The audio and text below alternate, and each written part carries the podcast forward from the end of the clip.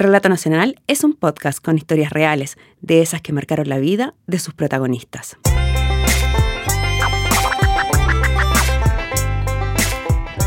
Hola, soy Nancy Castillo y el capítulo de Relato Nacional de hoy se llama Los Vengadores. Lo titulamos así, pues así los bautizó la prensa en Chile cuando se conoció de sus aventuras.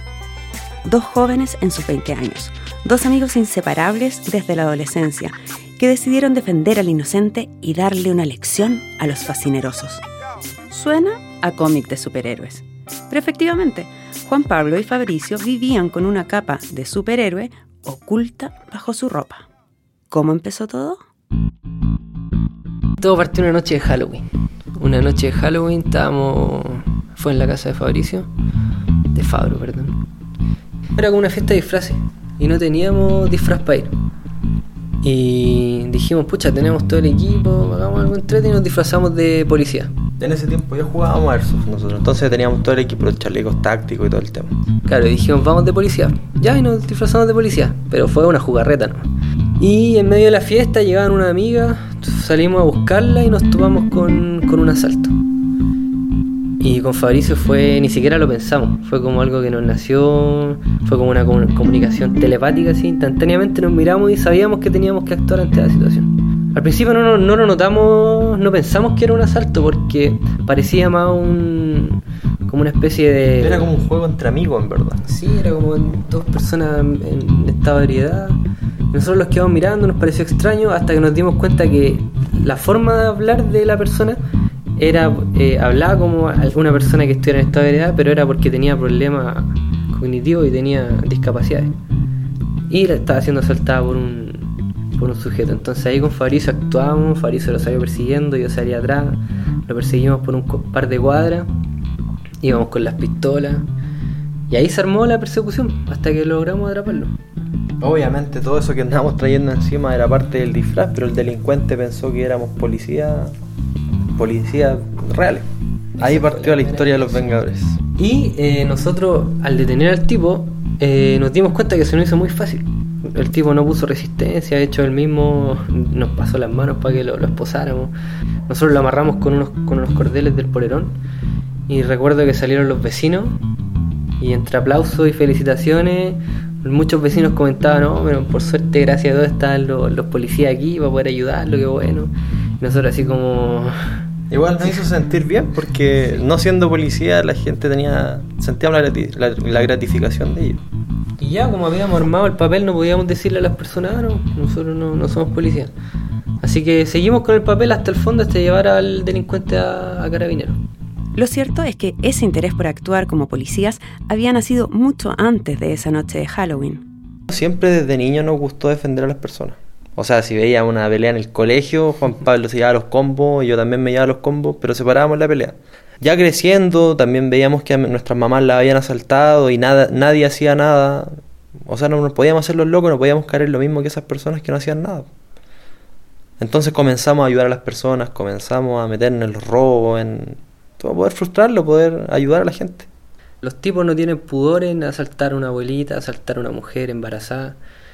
Y a nosotros como hombres nos gustaría el día de mañana que, si es que a nuestra mamá, ¿qué ha pasado? A nuestra mamá, a nuestras pololas, nuestras hermanas, primas, lo que sea, llegaran a asaltarla, que alguien pudiera ayudarla.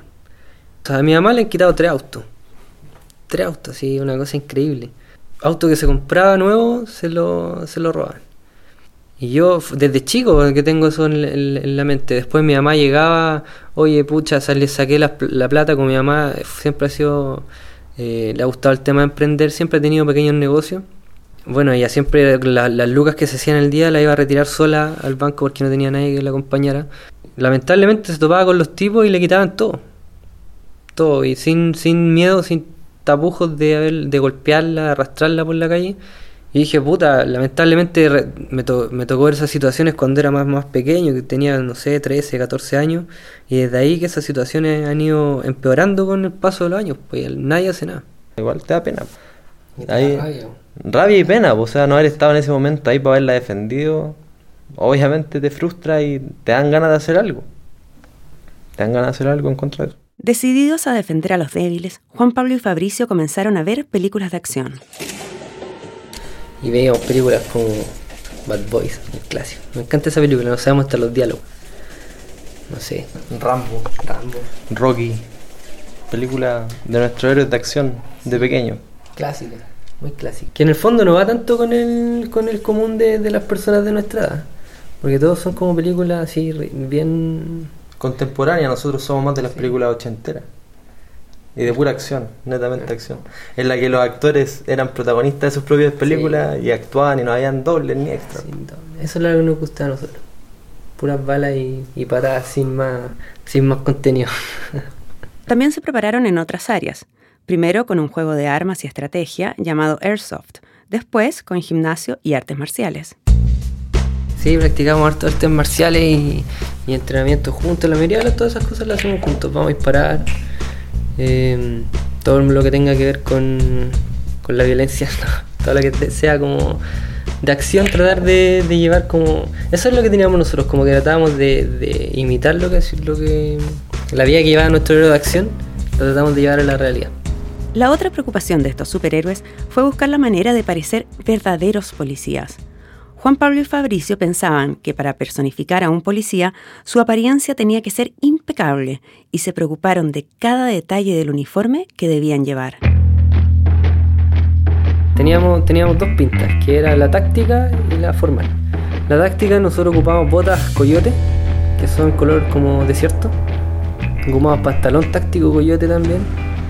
Eh, ahí no conseguíamos con Fabrizio porque a mí me encantaba tener las pistolas en, en las muleras, en la piernera, que va aquí en el costado de, la pierna. Y a Fabrizio le gustaba tenerla al cinturón. Eh, ocupábamos cinturón táctico también. En eso eh, teníamos mucho cuidado en esas cosas porque nosotros nos fijábamos en los policías y los policías, si bien, si bien es cierto, ocupaban eh, la, la tenía táctica, se descuidaban en cosas simples, como por ejemplo un cinturón que no pertenecía al uniforme. Un cinturón de cuero, por ejemplo, con un pantalón táctico no pegado. Claro, se ve feo. Ocupaban botas que también eran como alpargatas, entonces decíamos, chuta, ahí la embarran. No se creía en el cuento en el fondo, nosotros sí nos creíamos el cuento. Entonces nos vestíamos como debía ser, como debería verse un policía realmente. ¿Qué más en la tenía táctica? Lentes tácticos siempre. Lentes balísticos. Lentes balísticos. Y, o sea, bien peinado siempre. Peinado. Los relojes también nos preocupamos de los relojes que traíamos. Íbamos con esposa en el, cin- en el cinturón, con la pistola. Las pistolas, eso sí, no eran de La verdad. pistola de salva eh, simula una real con el sonido y todo, pero no, no lanza. Bueno, sí dispara proyectiles, pero no. A quemarropa te puede hacer eh, daño, pero si la disparáis, no sé, a una distancia prudente, no, no te va a hacer nada. Puro ruido. Es que ese era, el- ese era el, el- Cuando nosotros iniciamos era como el plan de contingencia, porque Fabrizio ocupaba la Airsoft muchas veces y yo ocupaba la de salva. Porque si nos veíamos enfrentados a un tiroteo no íbamos a responder con balas, pero sí con lo mismo que respondíamos siempre, que era como la fachada. Entonces yo si disparaba la pistola de salva, eh, no, iba, a- no iba a llegarle ningún proyectil obviamente, pero sí iba a escuchar el sonido, y ante el sonido el delincuente iba a preferir alejarse que seguir combatiendo contra nosotros. También tenían el otro uniforme que utiliza la Policía Civil en Chile, un pantalón de vestir y chaqueta formal con una piocha o distintivo en la solapa del traje. Para ellos, el llevar ropa e implementos idénticos a los de la policía les ayudaría para que los delincuentes les tuvieran respeto. Una vez, en plena calle, se cruzaron con dos policías de verdad. Fue la prueba de fuego. Los dos policías les hicieron la venia que utilizan entre ellos. Para Juan Pablo y Fabricio, esa escena fue como su ceremonia de graduación. Entonces, listos para la acción, los dos jóvenes comenzaron a patrullar la ciudad. Con Juan Pablo íbamos harto, andábamos harto por la ciudad. Sí, o sea, nos movíamos de acá para allá, íbamos harto al vivo vivo. Y siempre andábamos con el equipo en el auto. Los chalecos, antibalas y todo el tema. Entonces, como andábamos siempre en el auto, íbamos a entrenar en el auto, nunca bajamos el equipo. Era como Superman cuando tiene el, el traje abajo de la, de la camisa. Nosotros lo Así, teníamos en el auto. nosotros lo teníamos en el auto. Pasaba algo, nos equipábamos y, y ayudábamos en lo que podíamos. Y ahí más adelante descubrimos que, no sé, por, las muy buenas intenciones que nosotros teníamos y por la facha que teníamos, se nos hacía fácil eh, poder enfrentar a los delincuentes. Pero no faltaba el que nosotros, obviamente, llegábamos con el equipo y todo, pero no faltaba el delincuente que nos decía, bueno, sus credenciales, sus placas, ¿dónde están? Que nos increpaba de esa forma, nos decía. O sea, nosotros igualmente lo esposábamos, lo tirábamos al suelo, pero de ahí nos dimos cuenta que teníamos que ir un poco más allá en caso de resguardarnos nosotros mismos. Nosotros nunca anduvimos con pistolas, con cuchillos de fuego, o sea, con pistolas de fuego ni, ni cuchillos. Entonces era como el método que teníamos nosotros para... para resguardarnos.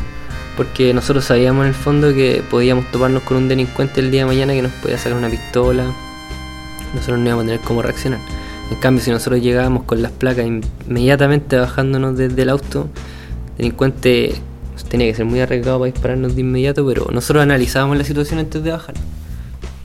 Teníais que ver qué tipo de delincuente eh, estaba enfrente de ti para poder eh, crear un plan de, contingencia y poder eh, ayudar a las personas. Pero nosotros lo que hacíamos generalmente era la placa siempre por delante. O sea, la identificación es nuestra siempre por delante. Así el delincuente tomaba el respeto inmediatamente. Y así no evitábamos tener un enfrentamiento. Fabricio y Juan Pablo atraparon a varios delincuentes. La rutina era esposarlos y pedir a algún vecino que llamara a la policía. Los jóvenes estaban viviendo su sueño. Eran superhéroes anónimos. Pero cabe preguntarse, ¿es aceptable que un ciudadano tome la justicia con sus propias manos? ¿Y qué pasaría si en su afán por ayudar a los menos protegidos alguien decidiera hacerse pasar por cirujano? Nunca le tomó el peso. Pensábamos que la buena acción que estábamos, que estábamos llevando a cabo redimía algún... algún posible cargo judicial que pudiéramos tener. O sea, el fin fue como el fin justifica los medios. No éramos conscientes de que era un delito. O sea, sabíamos que, que probablemente estaba mal porque no éramos policías, pero nunca... Es que esa- en el fondo con la también certeza. nos, nos empezamos a generar mucha confianza, empezamos a ganar confianza porque como nos topábamos con carabineros con PDI y no nos descubrían, pensamos que jamás nos iban a descubrir. Y nunca nos descubrieron tampoco. Éramos como dos superhéroes que están totalmente al anonimato. Nadie sabía. Hasta que llegó el 29 de noviembre del 2016. Tomé la micro para ir rumbo a mi casa. Y obviamente andaba con mi traje porque ese día iba a rendir un examen. Y día a día me gustaba andar con traje también, como andaba con la onda de los Vengadores. Andaba con traje siempre. Entonces me subí a la micro, saludé al chofer, como lo hacíamos con Juan Pablo siempre que nos subíamos a una micro. Y de repente en, una, en un paradero escucho un grito atrás de la micro. Y toda la gente mirando.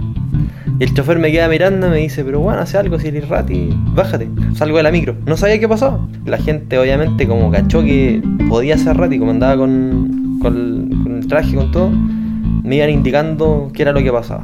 No, salieron corriendo por allá, salieron corriendo por acá.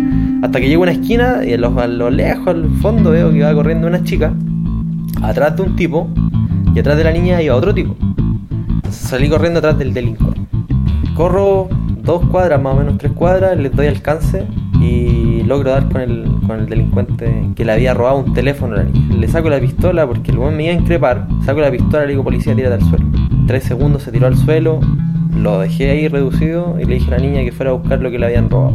La niña llegó con el teléfono, yo le dije que era policía, que me iba a quedar con ella hasta que llegara alguien a ayudarla, que no la iba a dejar sola, estando con el delincuente ahí y comenzó a llamar a carabineros, PDI, y nadie contestaba.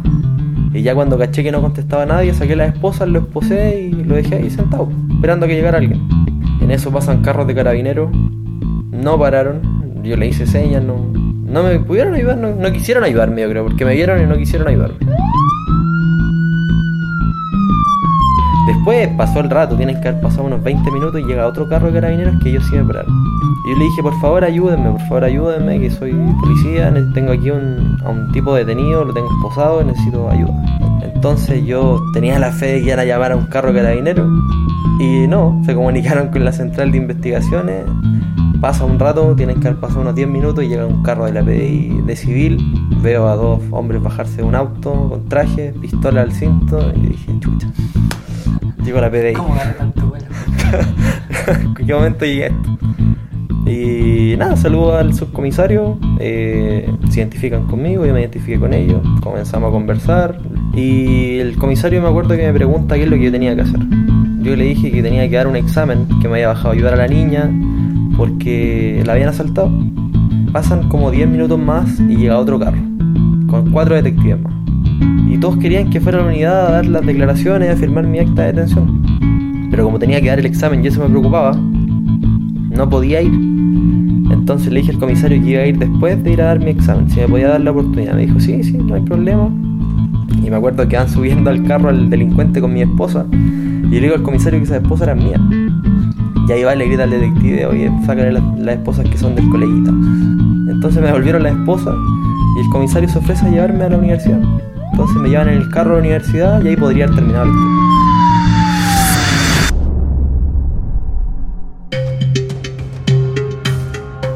Después de que salgo a la prueba, me comienzan a llamar. Me dicen que mis datos no, no aparecían en ningún registro de la PDI, que qué pasaba. Yo le dije que le iba a explicar todo cuando llegaran. Y ahí fui a la casa de Juan Pablo, que quedaba unas cuadras de la U. Y le conté la historia, le dije todo lo que había pasado. Yo nunca pensé que fuera algo tan grave. Y me dijo, tengo que ir a firmar el acta de detención. Vamos, me dice. Él seguía con la idea de que fuéramos allá de policía. Y le dije, mira, tenemos dos opciones. Que nos pillen aquí, vengan a la casa, o vamos y contamos la verdad. Y fue como que nos miramos y dijimos, hasta aquí no llegamos, po. Vamos a tener que ir a contar la verdad. Pero vamos con todo el estilo. Ahí No, Juan y- Pablo se puso su terno, pistola al cinto, yo también la misma. Lente balístico, piocha, todo. Y dijimos, vamos dispuestos a recibir lo que venga. Queríamos caer como héroes, po. o sea, nosotros pensamos que los detectives iban a decir, ya estos chicos están haciendo pasar por nosotros, pero al final los descubrimos o se hicieron, o llegaron acá porque había un detenido que hizo uno de ellos. Pero no. Pensamos que por la buena acción que hemos cometido nos iban a decir felicitaciones, vayan a, vayan a su casa. A la vez fuimos en el auto.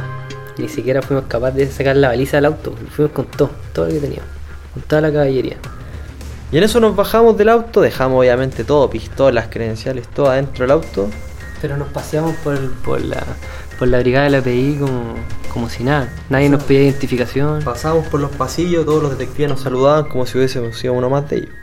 O sea, primero entro a la oficina del subcomisario que no me encontraron los registros y me dice Fabricio, ¿por qué no te encontramos? Y le dije, pucha, en verdad no soy policía, yo admiro mucho la institución, mi abuelo fue funcionario y todo el tema. Me dice que si andaba con unas credenciales, con una credencial. Yo le dije que sí, me dijo dónde la tenía, se la pasé. En eso mira la credencial, me mira a mí y mueve la cabeza. O sea, yo en ese momento igual le vi la cara, tiene que haber dicho, puta, o sea, ¿por qué se está haciendo pasar por nosotros? Yo estoy seguro que si hubiese dependido de él, no nos deja detenido. Pero ya después sale de la oficina, que tiene que ir a... Tiene Él que- sale de la oficina, Fabricio queda adentro y sale de la oficina. Y después llega una. ¿Qué, qué rango tenía la, la chica que llegó después? Bueno, no recuerdo. Llega una policía y nos llegaron como a mirar. Salieron muchos policías de la oficina a mirarnos. Y en eso sale un, un comisario, recuerdo. Y ahí dice: Espóselo. Espósenlo, ahí nos vimos todos los policías mirándonos y fue como espósenlo. Y después yo recuerdo que de un largo rato que seguía sentado ahí, Juan Pablo salgo y estaba esposado. Mientras Fabricio está adentro, sale otro policía y me dice, eh, ¿ustedes en qué vienen? Yo dije en auto. Me dice, ¿dónde está? A la parte de abajo. Me dice, ya ok, tenemos que ir a revisarlo. Y fuimos. Y estábamos bajando y me dice, me dice el policía, me comenta, puta que la cagaron. Me dice, sí, tal cual. Eh, ahora tu amigo va a quedar detenido. Y yo le dije, ¿por qué motivo? Me dice, por, por, su, su usurpación de funciones, suplantación de identidad, algo así me comenta. Y me dice, tenéis que decirme con todo lo que andan. Yo le dije, ya voy a revisar el auto. Aquí tenemos el equipo, les mostré un poco el equipo. Eh, tomó todas las cosas, las metió en, en la mochila y subió, subió conmigo. Y de eso, de ese momento pasaron como dos minutos y salió un detective y nos dice que nos saquen las esposas porque ya de ahí no íbamos a salir. Toda la jefatura estaba preocupada de los Vengadores. Querían saber por qué hacían lo que hacían. Los dos amigos les contaban que lo único que querían era ayudar, y detectives y otros detenidos se reían de incredulidad al escucharlos. De todas maneras, los llevaron al calabozo. A dos celdas de ellos estaba el delincuente al que Fabricio había atrapado. Este también los miraba con incredulidad.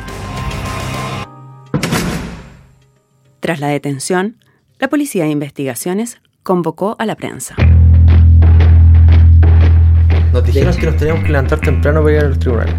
Y, y nos sientan ahí eh, ante la guardia de la, de la celda. Veo que llegan, vemos que llegan los detectives bien peinaditos, chaquetas limpias, esposas lustradas, pistolas también. todo. Y dijimos, "Puta, que están escachados. pues". Que había otra persona con un terno, otro detective dando órdenes. Oye, no, tú ponte acá, toma, a ver, tú eres más alto, ven, ponte al lado de él. Y, el, y, el, detective que tenía al lado me decía, no sé quién es este weón. Y decía, bueno, si no soy tú, no voy a ser yo. y después la detective que está ahí comenta y se parece que es el relacionador público. Y después le, él le va dando la instrucción a los detectives que nos llevaban y decían, mira, tú entras por esta parte del auto, bla, bla. Y cuando salimos nos dimos cuenta que estaba toda la prensa afuera. Claro, ahí notamos por qué era todo el alboroto, todo el arreglo, era para poder salir bien en cámara. De hecho nos subieron a un auto, se dieron un par de vueltas, o sea, se dieron una vuelta hacia afuera. al auto, avanzaron dos metros y se devolvieron. Y en eso, o sea, un detective le pregunta a un periodista si ya nos tenían grabado. Y el periodista le dice que sí, ya nos tenían listo. Y nos metieron a meter a la celda. Al final fue todo un show para la tele.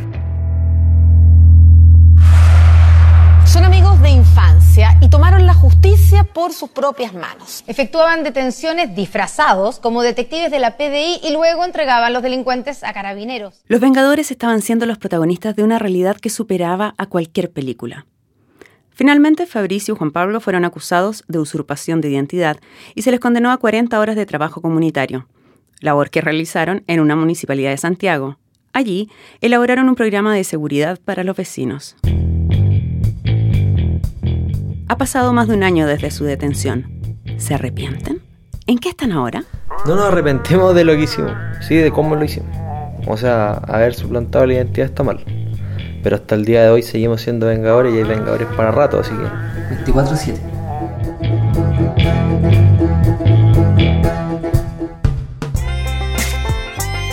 El capítulo de Relato Nacional de hoy se titula Los Vengadores. En la dirección Nancy Castillo. El guion fue realizado por Daniel Castro. La periodista fue Josefina Aguirre. Y en la edición de audio Marcelo Cotton. Por las canciones Bicycle, Cantina Blues, Highlight Reel, The Complex and Twisted. Agradecemos, como siempre, a Kevin McLeod. Recuerda, si te gusta nuestro trabajo, califícanos en Facebook, iTunes, Stitcher o SoundCloud. Si quieres escuchar más capítulos de Relato Nacional, ingresa a www.relatonacional.com.